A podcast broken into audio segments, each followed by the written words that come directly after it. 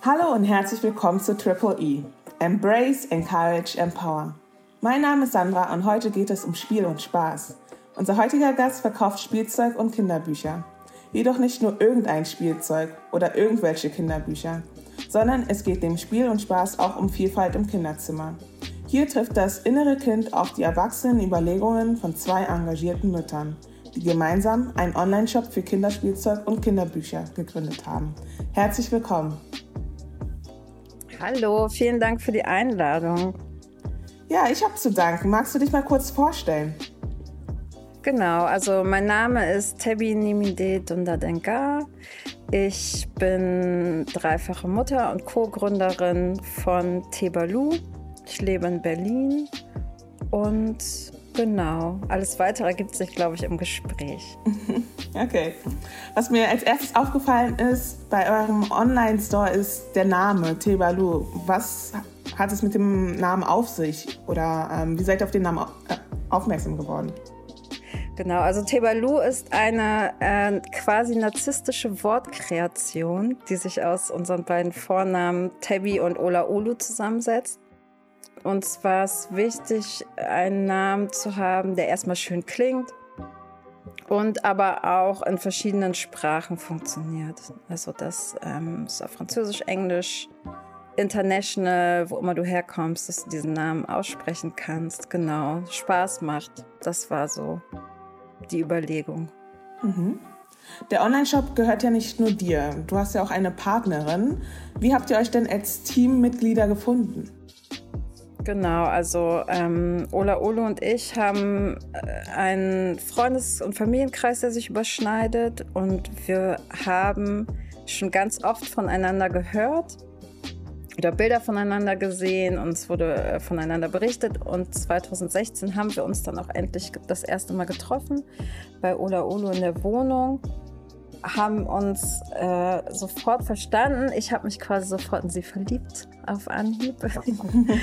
und eigentlich bei der Verabschiedung habe ich dann zu ihr gesagt, ach, ich träume schon ganz lang davon, einen Online-Shop zu haben, in dem es all die Spielsachen und Bücher gibt, die wir als Kinder schmerzlich vermisst haben und ähm, für die wir jetzt immer noch so lange suchen müssen und gucken müssen, dass wir für unsere Kinder entsprechende Materialien finden.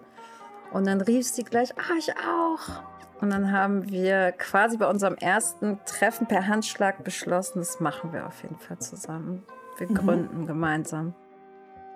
Ja, wir hatten ja kurz angerissen gehabt, was ihr genau macht. Äh, möchtest du noch mal auf die Geschichte von Tebalu eingehen? Mm, auf die Gründungsgeschichte meinst genau. du? Genau. Ja. Also genau, 2016 haben wir beschlossen, dass wir es zusammen machen. Mm, äh, ich habe Psychologie studiert, Ola Olo ist Kulturwissenschaftlerin, das heißt, wir haben beide keinen betriebswirtschaftlichen Hintergrund und haben darum beschlossen, erstmal gemeinsam ein Gründerinnen-Seminar zu machen für sechs Monate um äh, in dem Rahmen uns noch mal ein bisschen mit Betriebswirtschaft, Buchhaltung und diesen ganzen Sachen auseinanderzusetzen und auch äh, rechtliche Aspekte des Gründens. Und ähm, haben in dem Rahmen auch am Businessplan-Wettbewerb teilgenommen, auch unseren Businessplan geschrieben. Und als wir damit fertig waren, haben wir dann äh, Anfang 2018 gegründet und sind Mitte August 2018 live gegangen. Das heißt, wir feiern in den nächsten zwei Wochen unser Zweijähriges. Yay, Glückwunsch. Ja. Dankeschön. Ja, das sollte man auf jeden Fall feiern. Genau, jeder Gründer hat ja mit Hürden zu kämpfen. Besonders mhm. in der Anfangsphase. Jetzt stellt sich die Frage, was waren eure Anfangshürden, die ihr gemeinsam gemeistert habt? Mhm. Also die erste große Hürde, würde ich sagen, war so ein bisschen die Frage, wo kommt das Geld her für die Idee? Also es gibt ja im Dienstleistungsbereich ist das ja oft ein bisschen leichter. Wenn ich jetzt Coaching anbiete zum Beispiel, dann ähm, brauche ich nicht so eine große Anfangsinvestition. Mm, wir sind zu Geldgebern gegangen und haben aber ziemlich schnell gemerkt, dass das 2018 die Leute noch nicht so richtig verstanden haben, wie notwendig unsere Gründungsidee ist und dass gerade in deutschen Spielzimmern Vielfalt einkehren muss. Wobei du dir wahrscheinlich vorstellen kannst, dass Geldgeber oft äh, mittleren bis gehobenes Alter weiße Männer sind, die uns dann halt oft gesagt haben, ja, aber es gibt doch diese eine schwarze Barbie von Disney. Küsst den Frosch. Wo wir gesagt haben, ja genau, eine einzige. Das ist das Problem. Und genau, wir haben uns aber davon nicht entmutigen lassen, sondern haben dann quasi so klassisch Bootstrapping, eigene Geldreserven zusammengekratzt und sind dann mit eigenem Budget gestartet. Das war so die erste Hürde, genau, die uns auch gezeigt hat, so ein bisschen, wo ein Wille ist, ist auch ein Weg. Und wenn man irgendwie für eine Idee brennt und merkt, das ist halt wichtig, das muss sein und überzeugt, dass das funktioniert, dann findet sich irgendwie ein Weg, genau. Ja, auf jeden Fall ein empowerndes Statement. Ähm, lass uns doch mal eine kleine Zeitreise in deine Vergangenheit machen. Und ja. zwar, was war dein erstes Spielzeug? Mein allererstes ähm, Spielzeug. Ich kann mich so, also ich bin in Botswana geboren und bin dann mit vier Jahren nach Deutschland gekommen und ich erinnere mich von den Fotos zum Beispiel noch aus unserer Zeit in Botswana an gar keine, dass ich jetzt so klassische Spielzeuge hatte. Also es waren immer so ne, Fotos mit ganz vielen Kindern. Ich glaube, einen Ball gab es dann. Und ansonsten wurde halt aber einfach gespielt. Also im Zweifel mit Steinen und Stöcken. Und ähm, dann in Deutschland weiß ich noch, dass mein äh, Opa auf dem Flohmarkt immer wahnsinnig viel Spielzeug für uns gekauft hat, so Ritterfiguren und Lego und alle möglichen Sachen. Und ich glaube aber so, das Spielzeug, an, den ich, an das ich mich so am meisten erinnere, ist eine Puppe, die ich hatte. Eine Puppe. Ja. Wie sah die Puppe denn aus? Hattest du damals schon irgendwie eine Puppe, die dir ähnlich aussah oder war das überhaupt gar nicht gegeben? Nee, gar nicht. Also ich weiß jetzt von, wenn wir mit Menschen sprechen, die so in unserem Alter sind, also Anfang der 80er, dies, dann hören wir immer mal wieder, dass jemand sagt, ah, ich hatte auch schon eine schwarze Puppe. Also ich hatte die nicht. Es war aber auch damals einfach, also für Rassismus oder Empowerment gab es, glaube ich, in ganz Deutschland, bei uns in der Familie, aber auch einfach noch keine Sprache. Also ich erinnere mich nicht, dass darauf geachtet wurde. Jetzt extra. Mhm. Aber die Puppe war auf jeden Fall weiß und hatte blonde Haare. Das okay. weiß ich noch. Wie sieht es denn bei euren Kindern aus? Ja, bei unseren Kindern sieht es ganz anders aus. Also, die profitieren natürlich äh, davon, von dem, was ihre Mütter tun. Meine Kinder sind inzwischen, also sind äh, Grundschüler, sind so ein bisschen aus diesem klassischen Spielzeugalter schon raus. Die lesen ganz viel. Die lesen auch fast nur Bücher von Tevalu, sind zum Glück auch ganz begeistert und sind auch so ein bisschen unsere äh, Testleserinnen. Das ist ganz praktisch. Ähm, Ola Oles Tochter ist ja noch äh, in der Kita, also noch ein Kita-Kind. Und genau, der wird vorgelesen, aber die hat natürlich auch ganz diverses Spielzeug.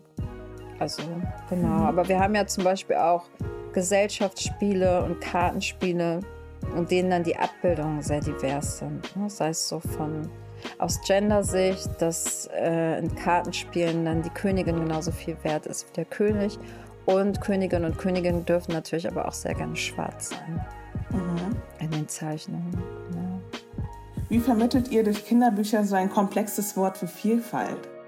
Wie wir, unseren, wie wir Kindern das ähm, vermitteln? Genau. Hm, also ich glaube, dass äh, bei vielen Themen gerade wenn es um so komplexe gesellschaftliche Themen geht, ist für, mit Kindern ganz wichtig ist, dass man gar nicht so versucht, Begrifflichkeiten jetzt zu äh, deklarieren und en Detail zu erklären, sondern es geht ja vielmehr um Vorleben. Und bei unseren Kindern passiert das halt, indem sie zum Beispiel, also ich lebe in einer heterosexuellen Ehe, das heißt, dass ich es wichtig finde, dass meine Kinder auch Bücher haben, in denen andere Familien vorkommen. Also sei es jetzt dass ein Kind zwei Väter hat oder dass auch ein Kind bei Pflegeeltern aufwächst oder mit einem Elternteil. Und in dem Rahmen, wenn wir solche Bücher gemeinsam angucken oder lesen, ergibt sich auch immer eine Möglichkeit darüber zu sprechen, wie ist das bei uns, wie ist das bei anderen und den Kindern ganz klar zu vermitteln, verschiedene Familienformen, verschiedene Menschen, verschiedene Fähigkeiten, Sprachen, wie auch immer gibt es. Menschen sind unterschiedlich, aber alle sind gleichwertig. Mhm. Und das verstehen Kinder eigentlich besser als Erwachsene, würde ich sagen. Also Echt? die haben, ja, also ich finde, dass Kinder haben halt so einen riesigen Gerechtigkeitssinn noch.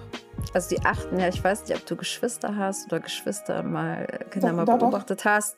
Da wird ja auf jeden, wer hat jetzt, wenn es darum geht, irgendwas zu teilen, wird ja ganz genau geguckt, wenn dann was abgeschnitten wird. Ist das eine Stück vielleicht einen Millimeter größer als das andere? Ja, ja, also, ähm, nee, da wissen Kinder, da sind Kinder ganz, äh, ganz groß und ganz weit vorne. Und wenn man ihnen dann mal so äh, zum Beispiel Homophobie, mit ihnen über Homophobie redet, ist eigentlich auch ganz leicht, wenn, wenn äh, gesagt wird, naja, es gibt halt Männer, die lieben andere Männer oder Frauen lieben andere Frauen, whatever. Und es gibt Menschen, die finden das schlimm und finden, das sollte verboten werden. Dann ist es für die Kinder absolut absurd. Warum? Mhm. Also warum mhm. dürfen Menschen nicht die Person lieben, die sie lieben wollen? So. Und genauso ist es äh, mit Diskriminierung. So, hm, äh, warum äh, ist jetzt der eine, wird der eine gehänselt, weil er eine andere Hautfarbe hat oder andere Haare oder groß, klein, Behinderung, whatever, geht ihnen eigentlich nicht in den Kopf rein und finden sie ungerecht und richtig schlimm. Hm. Wir hatten ja jetzt erwähnt gehabt, dass Vielfalt nicht nur bei kultureller Vielfalt endet, sondern auch bei sexueller Vielfalt, religiöser Vielfalt, ethnischer Vielfalt. Stellt sich die Frage, gerade so was das Thema sexuelle Vielfalt angeht. Glaubt ihr nicht, dass das Thema viel zu früh angerissen wird im Kindesalter? Also wenn wir mit Kleinkindern sprechen und wir kommen ihnen mit Sexualität und gehen ins Detail, ist absolut zu früh. Aber ich glaube, dass es auch so ein bisschen geht, was macht unser erwachsenes Gehirn aus ähm, Beziehungen. Wir reden mit zweijährigen Kindern über Ehe und über Heiraten und verliebt sein und kuscheln. Das ist völlig in Ordnung, solange es ein Mann und eine Frau ist. Aber wir würden ja mit Kindern nie darüber, also mit zwei, dreijährigen Kindern en Detail darüber reden, was macht ein heterosexuelles Ehepaar im Schlafzimmer. Mm. Das ist auch völlig irrelevant. Und genauso ist es für kleine Kinder auch irrelevant, was zwei Männer oder zwei Frauen oder Transmenschen oder wer auch immer in seinem Schlafzimmer macht, sollte uns ja alle eigentlich nichts angehen, außer uns persönlich. Und ich glaube, dass es geht halt nicht um Sex, sondern es geht um Liebe und Beziehung. Und da ist, finde ich, kein Kind zu jung dafür, um darüber zu sprechen. Das ist eine eigentlich schöne Sache. Okay. Wie hoch ist denn die Nachfrage nach euren Produkten? Also wir haben eine ganz große Nachfrage, so groß, dass wir inzwischen zu zweit äh, es gar nicht mehr schaffen, jetzt unsere ersten beiden Mitarbeiterinnen haben. Und ähm, ja, können gut von dem Shop leben und das, äh, also wir können uns nicht beschweren, sagen wir so. Es läuft. Freut mich. Gerade so in Zeiten, wo es Diskurse gibt über Diversity und Rassismus, steigt da mhm. die Nachfrage oder? Auf jeden Fall. Also wir haben nochmal einen ganz starken Anstieg in den letzten Wochen erlebt. Das äh, genau, die öffentliche Debatte ging ja so ein bisschen los mit, dem, mit der Ermordung von George Floyd. Und in dem Rahmen haben wir ganz viele Presseanfragen bekommen. Äh, vermehrt zu dem Thema, wie kann ich mit Kindern über Rassismus sprechen und dementsprechend mehr Aufmerksamkeit und dann auch ein erhöhtes Bestellaufkommen. Genau. Mhm. Okay. Ja, wie ihr schon erwähnt hattet, wollt ihr mit euren Büchern Vielfalt repräsentieren, aber halt auch vermitteln und nahebringen. Mhm. Es stellt sich die Frage, richten sich eure Produkte auch an Weiße, also an diejenigen, die vielleicht viel öfter in den Büchern repräsentiert werden als andere, wie jetzt Black People of Color oder General People of genau. Color. Genau. Also wir haben so zwei große äh, Kundengruppen. Das sind einmal die Privatkunden, also Eltern, Bezugspersonen, Onkel, Tanten, Großeltern und so weiter. Die auf der anderen Seite stehen Institutionen, Kitas und Schulen. Und bei den Privatpersonen teilt es sich nochmal ein in Menschen, die Kinder beschenken wollen oder für Kinder einkaufen, die selber in irgendeiner Form betroffen sind, sei es ähm, BPOC-Kinder sind oder Kinder mit Behinderung oder, oder, oder. Und sagen, unsere Kinder werden so gut wie nie repräsentiert oder wenn, dann teilweise auch auf diskriminierende oder schädliche Weise. Wir brauchen empowernde Materialien. Und dann gibt es aber auch ganz viele weiße Kinder, die bei uns ein, äh, weiße, äh, also Eltern, die für weiße Kinder bei uns einkaufen. So, Entschuldigung. Und das finden wir total wichtig und richtig, weil auch den weißen Kindern entgeht etwas, wenn sie immer nur die gleiche Geschichte vorgelesen bekommen und erfahren. Also einmal ist es total gefährlich, dass sie aufwachsen und so einen Narzissmus entwickeln, in dem sie die Norm sind, sich alles um sie dreht, was ja nicht stimmt, wenn wir mal global gucken, aber auch wenn wir in die deutschen Großstädte gucken. Und ähm, ihnen, gehen so viele, ihnen entgehen so viele interessante und wichtige Geschichten, die sie lernen können. Und auch Empathie kann ich halt nur wirklich für alle Menschen entwickeln, wenn ich auch von den Menschen erfahre.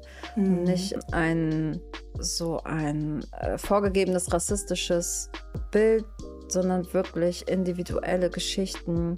Geschichten, in denen schwarze Kinder und Kinder of Color Heldinnen sind und handlungsfähig sind in ihren eigenen Geschichten. Mhm. mhm. Genau, darum richtet sich unser Angebot an alle Kinder. Das ist schön. Soll auch keine ausgeschlossen werden, genau. Finde ich ja. gut. Ähm, sag mal, die Produkte, die in eurem Sortiment sind, äh, nach welchen Kriterien sucht ihr diese aus? Mm, genau, also es ist uns ähm, in erster Linie wichtig, dass sie empowernd sind, dass sie diskriminierungskritisch sind und vorurteilsbewusst. Das heißt, nur weil Vielfalt draufsteht, ist nicht unbedingt Vielfalt drinne. Also es passiert immer wieder, dass wir Bücher zur Ansicht bestellen und äh, ganz hoffnungsfroh sind und dann reingucken und aber immer noch wahnsinnig rassistische und stereotype Zeichnungen zum Beispiel von schwarzen Menschen und Menschen of Color gezeichnet werden. Oder dass in Kinderbüchern das N-Wort immer noch benutzt wird.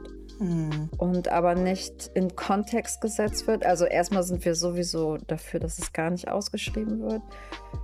Und auch eigentlich in einer Kindergeschichte nicht zu suchen hat, weil es auch reproduziert. Ne? Also unser Wunsch ist, dass dieses Wort zum Beispiel ausstirbt und gar kein Kinder gar nicht das Wissen erwerben, dass es dieses Wort gibt.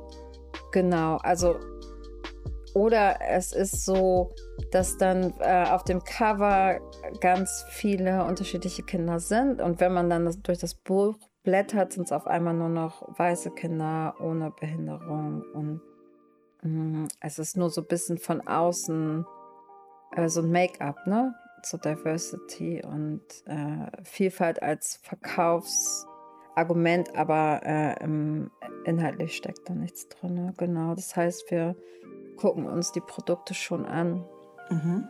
und schauen, für wen sind die eigentlich gemacht, ähm, wen bringt diese Geschichte was, wer kann davon lernen und was lernt jemand von aus dieser Geschichte. Mhm. Okay, also kann ich davon ausgehen, dass ihr das Problem hattet oder dass ihr die Problematik in konventionellen Büchern gesehen hattet, dass, dass die Vielfalt nicht so repräsentiert wird, wie sie halt nun mal ist. Also die, die Gesellschaft, wie sie halt nun mal ist. Okay. Genau. Und ähm, was hat euch motiviert, den Online-Shop zu gründen? Also man hätte ja auch sagen können, okay, ich schreibe jetzt meine eigenen Bücher.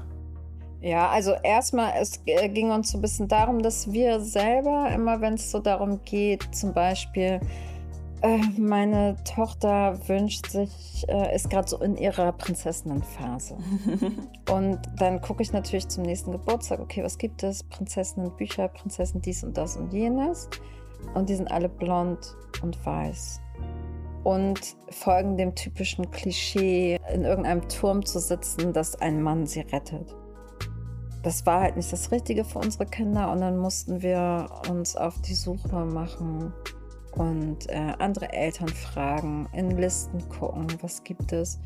Und wir wussten, dass das ganz vielen Eltern so geht. Und darum wollten wir eine Auswahl. Es geht ja nicht nur um das Thema Prinzessin, sondern alles, alle möglichen Themen, worauf die Kinder gerade stehen oder in welchem Alter sie gerade sind. Dass bei immer wieder man an diese Grenze stößt und halt nicht einfach in einen konventionellen Buchladen gehen kann oder Spielzeugladen und da was findet, wo die eigenen Kinder repräsentiert und empowernd werden. Und Bücher schreiben ist total wichtig und richtig. Aber das wäre ja im Zweifel erstmal nur ein oder zwei Bücher gewesen. Und wir wussten ja, dass es diese Produkte gibt, aber kein Ort, an dem sie so geballt und gesammelt sind, dass eine Mutter, ein Vater, Oma, Opa einfach in den Shop gehen kann und sagen kann, ach, äh, jetzt äh, sind es gerade Dinosaurier, morgen äh, setze ich das Kind mit Fridays for Future und ich will was über Greta haben. Und das soll aber bitte divers sein. Mhm. Mhm. Genau, also wir wollten einfach eine Plattform, auf der es eine riesen Auswahl gibt. Okay. Zu allen möglichen Themen, genau. Würdet ihr sagen, ihr schließt eine Marktlücke oder eine gesellschaftliche? Und wenn ja, wieso? Hm, ja, wir denken auf jeden Fall, wir schließen eine Marktlücke, weil ich mache immer noch die Erfahrung, wenn ich in ähm, äh, normale, das heißt normal, aber so größere Buchläden, so Ketten, die wir alle kennen, die es oft in Bahnhofsnähe gibt, gehen, dass es zum Beispiel immer noch so ist, du kommst in die Kinderabteilung und siehst schon gleich, ah, rechts ist alles rosa, das ist die Mädchenabteilung und ist da die Jungsabteilung. Mhm. Also es erstmal so nach Gender ähm, aufgeteilt wird. Bei den Mädchen geht es halt um Feen und Prinzessinnen und Einhörner, also alles Dinge, die mit der Realität, mit Naturwissenschaften und sowas gar nichts zu tun haben. Bei Jungs wird es halt so handfest, ne? Weltraum, Dinosaurier. Bagger fahren, also alles Sachen, die sie im Zweifel auch auf einen späteren Beruf vorbereiten, ihre, Interesse, ihre Interessen dahingehend schon mal stärken. Und ähm, genau, das ist auf der Gender-Ebene. Und wenn wir weiter gucken, für schwarze Kinder und POC-Kinder eigentlich nichts oder fragwürdige Materialien. Und ich glaube, wir haben inzwischen, hat ein Viertel der Bevölkerung einen sogenannten Migrationshintergrund. Das ist halt Wahnsinn.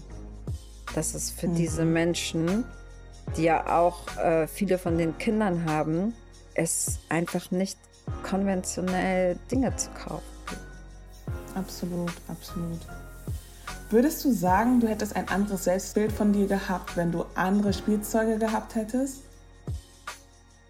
Ja, ich glaube auf jeden Fall. Es ist also die Frage, ich weiß nicht, ich glaube, das haben sich schon viele Menschen gefragt, wer wäre ich ohne Rassismus zum Beispiel? Und das ist ja auch ein Teil von Rassismus, nicht repräsentiert zu werden. Ich glaube, ich wäre anders. Ich kann nicht sagen, wie. Also, das weiß man ja nie. wie wäre ich? Wenn ich auf einem, in einem anderen Teil der Welt aufgewachsen wäre oder wenn ich andere Eltern gehabt ich, ich glaube auf jeden Fall, ich glaube, dass so ganz viel an Identitätsstruggle, die unsere Generation mitgemacht hat, weggefallen wäre.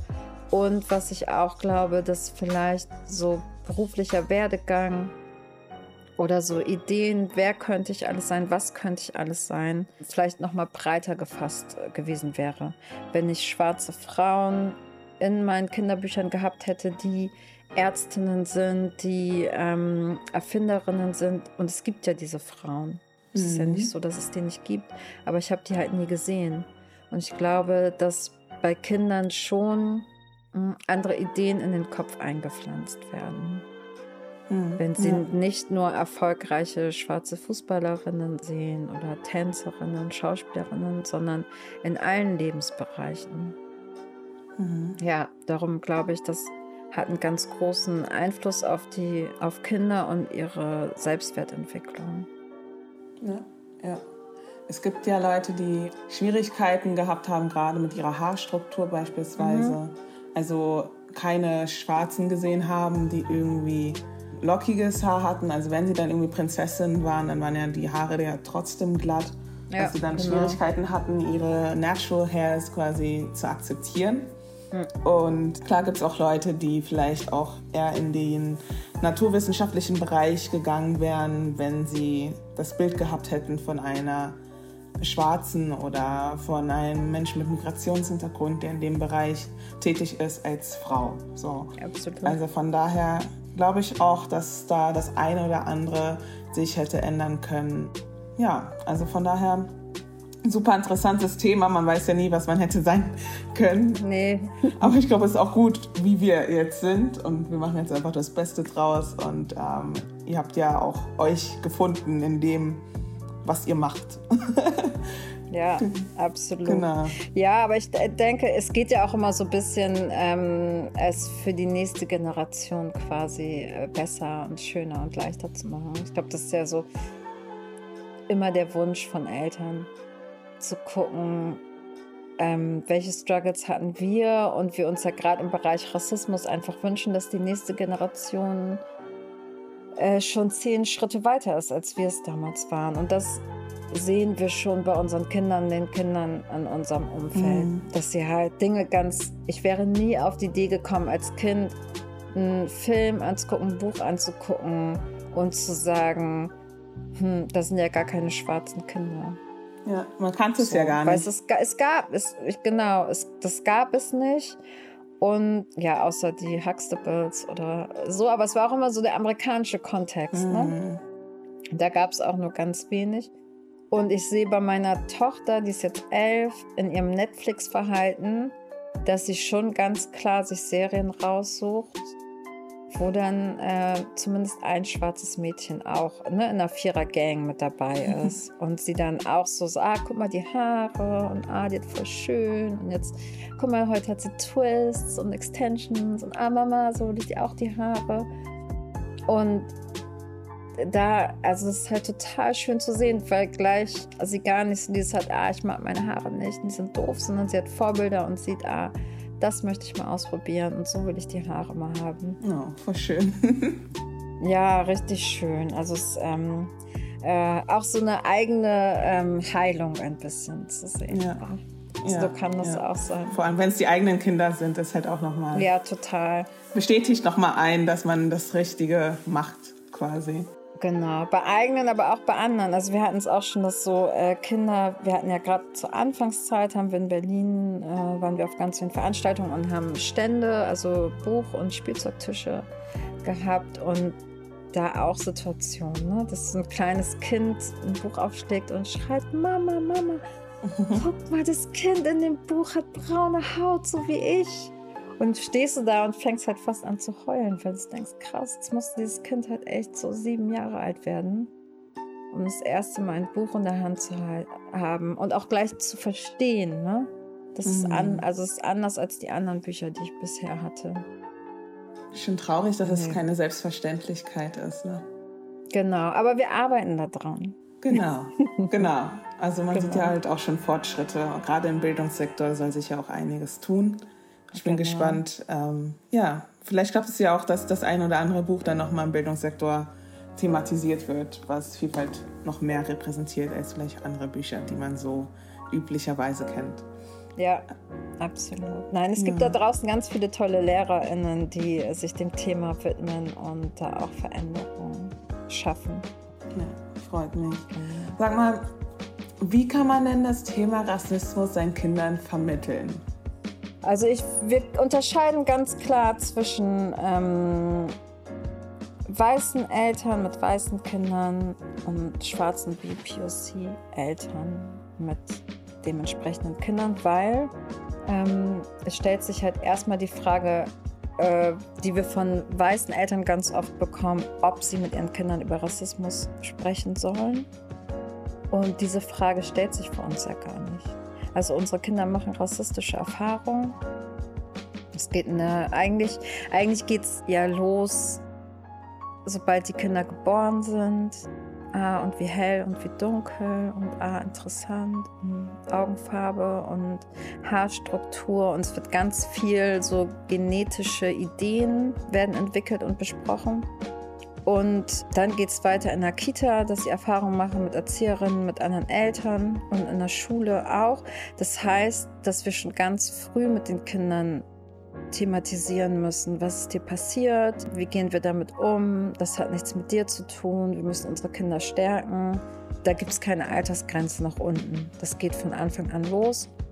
Und bei weißen Eltern zeigt sich halt das erste Privileg direkt darin, dass sie fragen, ob sie mit ihren Kindern über Rassismus sprechen sollen. Hm. Und da sagen wir ja, natürlich, weil den Rassismus, den unsere Kinder erleben, der kommt ja nicht, also der kommt ja irgendwo her. Also darum ist es wichtig, dass weiße Eltern mit ihren weißen Kindern über Rassismus sprechen und dann kommt ganz oft die Frage, wie und gerade in dem Zusammenhang mit George Floyd, ja und den Tod, aber mein Kind ist noch so klein und ihm dann zu erklären, dass der immer gestorben ist. Mit einem dreijährigen Kind muss ich natürlich nicht besprechen, wie ein Mensch in fast acht Minuten qualvoll zu Tode kommt. Das ist Quatsch. Das ist viel zu brutal und früh. Aber weiße Eltern können ja mit ihren Kindern darüber sprechen, wie sie eigentlich in diesem rassistischen System positioniert und sozialisiert sind. Also was bedeutet es, in unserer Welt weiß zu sein? Welche Privilegien gehen damit einher? Zum Beispiel, ah, guck mal, ich habe, ne, meine Haut sieht so aus, deine Haut sieht so aus. Also ich wurde wegen meiner Haut noch nie gehänselt oder geärgert oder ausgeschlossen. Ah, du auch nicht. Aber wie sieht das dann bei anderen aus? Mhm. Das ist so eine Ebene, auf der man mit Kindern gut einsteigen kann. Und ich finde es wichtig, dass weiße Eltern bei sich bleiben. Wir reden ja auch darüber, okay, was bedeutet es, schwarz zu sein für mein Kind? Was heißt das, ne? wenn es ihm äh, andauernd gesagt wird, du kommst aus Afrika und in Afrika ist es so und so und äh, deine Haut ist so braun wie Kacke. Also passieren ja ähm, richtig gewaltvolle Dinge dann spreche ich ja auch nicht äh, die ganze Zeit über Weiße, sondern halt so, ja, so, wir sind so, wie wir sind, wir sind gut so und wir erleben diese Dinge, das ist halt scheiße, was passiert, wie gehen wir jetzt damit um? Und ich finde es halt schwierig, wenn weiße Eltern diesen mitleidigen Blick richten auf Schwarze und auf äh, People mhm. of Color. So, ah, ihr arm und ihr erlebt Rassismus und es voll doof und jetzt müssen wir was machen.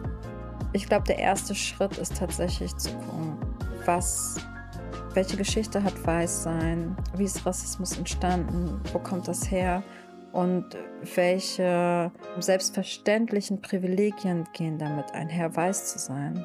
In mhm. Mumbai aus dem Flugzeug zu steigen und sofort trägt dir jemand den Koffer und akzeptiert dich, egal wo du auf der Welt auftauchst. Mhm. Das ist als schwarze Person halt nicht möglich. Also es ist halt so ein globales, überall durchflochtenes System, das man in Einzel, in kleinen Einzelsachen Kindern sehr gut beibringen kann. Im. Spielzeugladen, wenn ich das Regal durchgehe und da sind einfach 50 weiße Puppen, dann mal zu fragen, wie sehen denn die Kinder in deiner Kita-Gruppe aus? Sehen die alle so aus wie diese Puppe?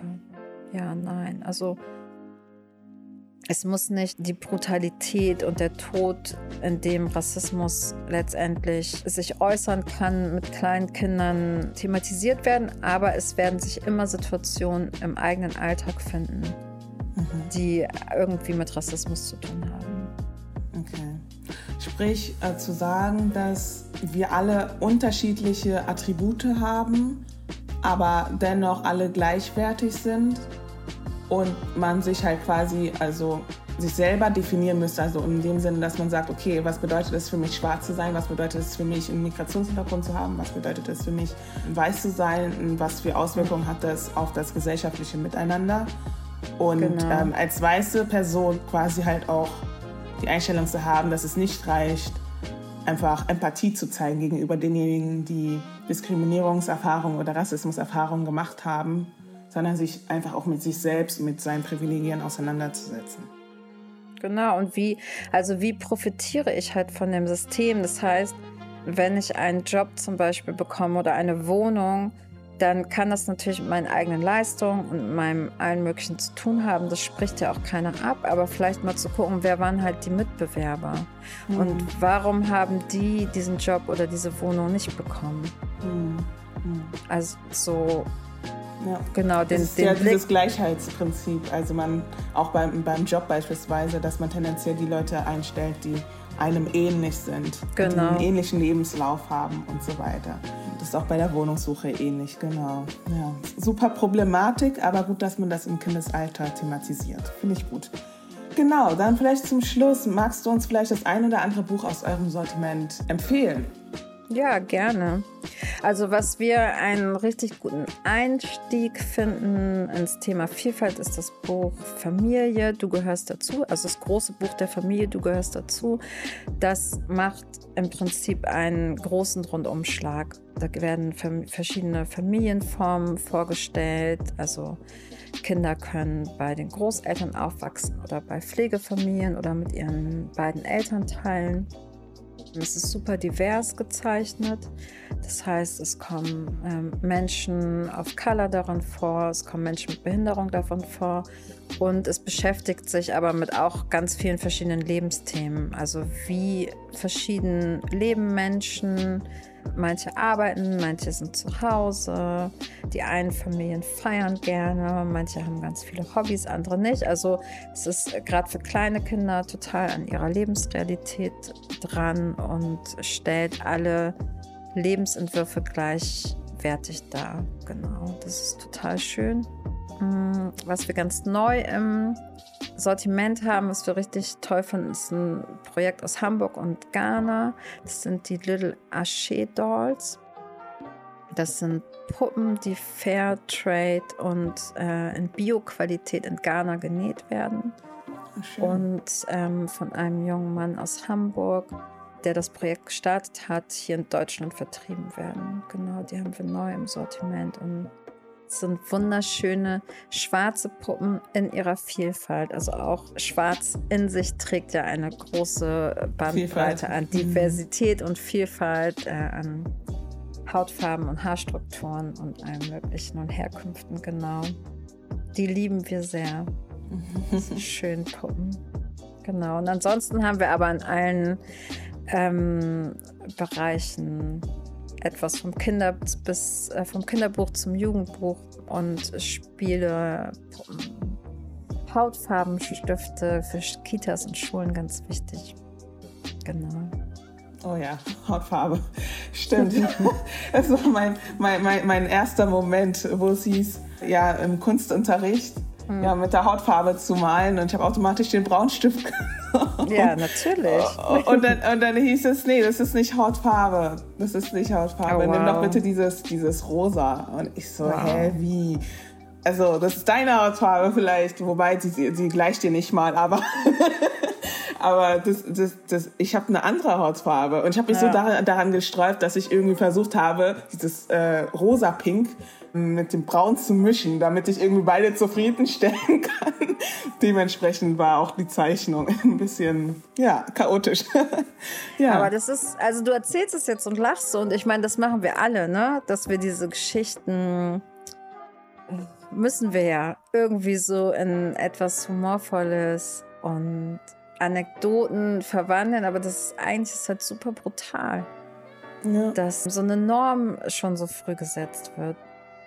Und es ist ja auch Blödsinn, auch im Weißsein gibt es halt Diversität. Es gibt da auch nicht den einen Hautton, den nun alle eben, haben.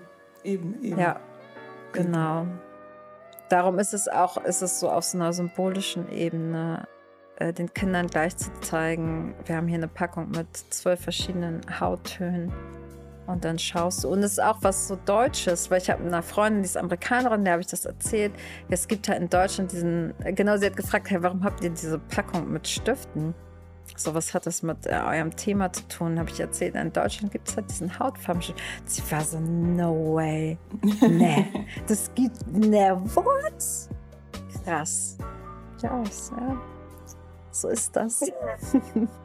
ja, ja, voll. Vor allem, was heißt Hautfarbe? Im Endeffekt bei, bei Weißen ändert sich ja halt auch die Hautfarbe sehr oft. Also im Sinne von, mein, mein Sonnenbrand, einem geht es nicht so gut gesundheitlich, da ändert sich ja auch ein bisschen die Hautfarbe. Von daher Absolut. stellt sich die Frage, was ist wirklich Hautfarbe? genau. Ja, und dass es auch so äh, politische Begriffe sind. Ne? Ich bin ja auch mixed, also mein Papa ist Deutscher. Und ich habe schon ganz viele Rentner, deutsche Rentner im Urlaub getroffen, die waren halt viel brauner als ich. Wenn ich da gerade erst angekommen bin, die schon gefühlt einen Monat in der Sonne lagen.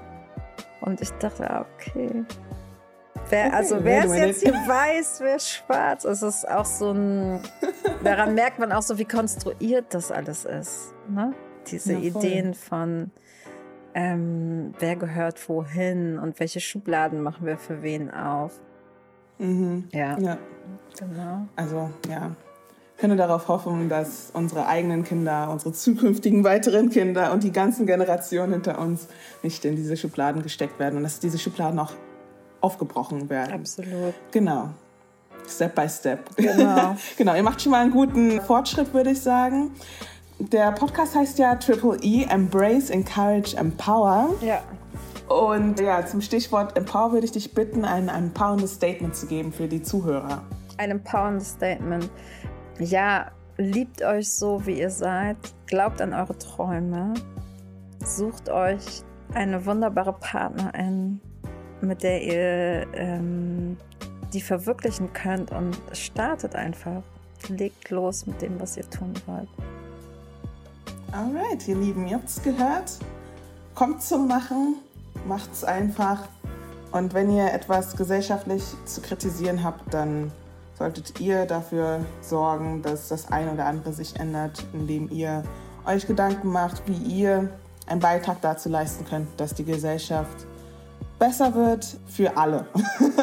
genau. Na dann, vielen Dank, dass ihr zugehört habt. Vielen Dank, dass du dir Zeit genommen hast für das Interview. Und ja, wir hören uns das nächste Mal, wenn es heißt, hallo und herzlich willkommen bei Triple E. Embrace, Encourage, Empower. Ciao. Vielen Dank für die Einladung. Danke dir.